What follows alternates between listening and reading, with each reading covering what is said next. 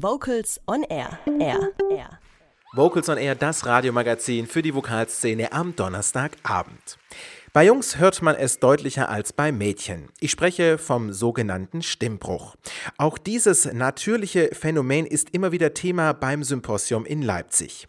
Nils Ole Peters, Stimmbildner beim Knabenchor Hannover und Dozent an der Hochschule für Musik in Hannover, ist 2018 in Leipzig mit diesem Thema am Start. Und mich fasziniert bis heute diese Veränderung der Stimme nach wie vor und daher wollte ich von Herrn Peters wissen, was genau eigentlich beim Stimmbruch passiert. Ja, also ich glaube, da muss man zwei Dinge unterscheiden. Einmal das anatomische, das physiologische, was sich da tut, aber eben auch das, was sich in der Person des Sängers tut. Erstmal kann man sagen, verändert sich das Instrument relativ nachhaltig und sehr stark. Es wandelt sich von der Kinderstimme zur Männerstimme, beziehungsweise auch zur Frauenstimme, wobei der Stimmbruch bei Mädchen nicht so stark ist wie der bei Knaben, bei Jungs. Also es ist in erster Linie ein Längenwachstum der Stimmlippen, ein Längen- und Breitenwachstum und natürlich auch eine Veränderung der Proportionen in den, in den Resonanzräumen. Je länger das Stimmband ist, je dicker das Stimmband ist, desto tiefer ist auch die Stimme. Und das hört man ja ganz deutlich. Also ein Knabe klingt, spricht höher als ein Mann. Und das hängt sicherlich genau mit diesem Wachstum zusammen. Sie sind sozusagen ja an der Quelle, wenn es um den Stimmbruch geht, nämlich Sie sind Stimmbildner beim Knabenchor in Hannover.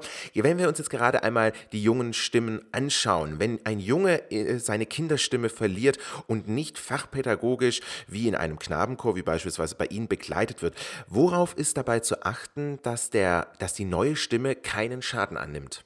Ja, also das ist eine sehr anspruchsvolle Frage. Ähm, man muss im Grunde sagen, also das gesichertes Wissen in diesem Bereich eigentlich fehlt. Das hängt zum einen damit zusammen, dass die äh, Herausforderungen und die Stimmen auch einfach sehr unterschiedlich sind und man so viele Einflussfaktoren hat, dass man so Pauschalaussagen kaum treffen kann. Also mh, da es sich um einen Umbau der äh, anatomischen, physiologischen Bedingungen handelt, muss man natürlich ein bisschen achtsam sein in dieser sehr sensiblen Phase der Stimmentwicklung. Aber äh, wenn man bedenkt, dass äh, gerade Jungs natürlich beim Fußball auch in dieser Phase ihre Stimme teilweise sehr brutal benutzen und nachher eben keine Stimmschäden davon tragen, da muss man sich schon wirklich fragen, ob ein, eine Singepause unbedingt notwendig ist. Sicherlich ist es ratsam, in dieser Phase sehr achtsam mit der Stimme umzugehen.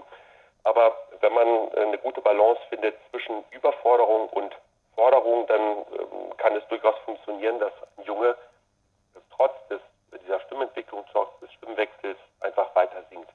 Das können wir natürlich im Knabenchor gut be begleiten und auch gut beobachten. Wir haben da relativ viel Erfahrung und wir haben auch die zeitlichen Möglichkeiten, auf die Stimmen zu hören. Wenn man jetzt im Schulchor singt, ist das natürlich so nicht zu machen, weil man den Chor als Ganzes hört und die Einzelstimmen wirklich nur selten. Und da, glaube ich, ist es sehr wichtig, dass der Chorleiter sehr aufmerksam auf die Stimmen hört und aber auch der Sänger selbst einfach sehr achtsam mit seiner Stimme beim Singen umgeht. Ich glaube, die große Herausforderung ist es, dass der äh, Junge selbst ähm, ein, äh, eine Einschätzung ähm, abgeben kann zu seiner Stimme. Also was, ähm, was überfordert mich gegebenenfalls oder was kann ich gut leisten. Das erfordert natürlich eine relativ lange Erfahrung des Kindes und man muss auch sagen, dass äh, die Jungs sich da auch nicht immer so ganz richtig selbst einschätzen ich sage mal, man sieht schon dem Jungen an, dass es ihn sehr anstrengen muss beim Singen, aber er selbst behauptet gegebenenfalls, dass das eigentlich gar nicht so besonders anstrengend ist. Also man sollte da sehr genau hinschauen und sehr genau hinhören. Ich glaube, die Herausforderung beim Singen im Gegensatz zum Rufen oder beim Sprechen ist, dass wir beim Singen äh, fixierte Muskelspannung haben. Also wir müssen einfach einen gegebenenfalls hohen Ton über einen längeren Zeitraum halten und diese fixierte Muskelspannung, die ist, denke ich, eine äh, ganz große Herausforderung für die Stimme die wir beim Sprechen natürlich nicht haben, weil sich die Stimme da auch einfach den Stimmlagen anpassen kann. Was zeichnet denn Ihrer Meinung nach die perfekte Pflege der Stimme aus?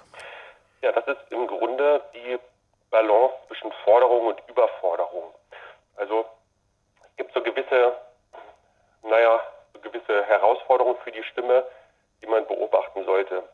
Der Professor Seidner, der an der Charité gelehrt hat und ein sehr bekannter ähm, Stimmenspezialist ist, hatte mal fünf Zs.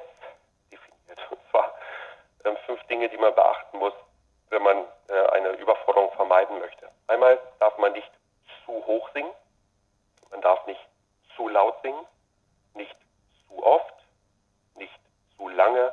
Und nicht zu angespannt. Und ich finde, dass diese fünf Punkte das eigentlich sehr gut fassen, auf was man achten sollte. Am Telefon habe ich Nils Ole Peters. Er ist Stimmbildner beim Knabenchor in Hannover und ist auch zu Gast beim Leipziger Symposium für die Kinder- und Jugendstimme im Februar 2018. Herr Peters, wie lange entwickelt sich denn die männliche oder auch weibliche Stimme im Laufe eines Lebens? Gut, also die heiße Phase der Stimmentwicklung ist natürlich die des Stimmwechsels, weil sich dort in einem relativ kurzen Zeitraum sehr viel verändert in der Stimme. Aber natürlich verändert sich eine Stimme das Leben lang. Einmal auf technischer Basis und dann einfach ähm, im Hinblick auf das Instrument.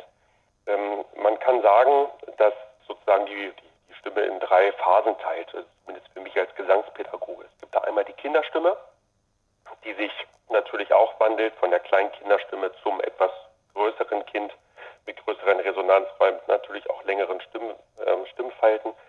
Dann gibt es diesen Stimmwechsel, dann wird die Stimme zur Erwachsenenstimme und dann gibt es nochmal eine weitere Phase, die natürlich fließend sich vollzieht, diese ähm, äh, Stimme eines, eines älteren Sängers.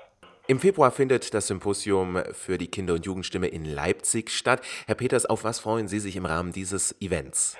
Es gibt so vieles, auf das ich mich freue beim Symposium in Leipzig. Es ist in erster Linie dieser gute Austausch mit den vielen Kollegen, wir haben ungefähr 400 Besucher und insofern sehr viele bekannte Gesichter, die man da trifft. Wir haben ein interdisziplinäres Publikum. Das bedeutet, wir haben Mediziner, wir haben Stimmbildner, wir haben Logopäden und viele andere Berufsgruppen. Und insofern ist wirklich ein reger Austausch möglich in ganz vielen verschiedenen Fachbereichen.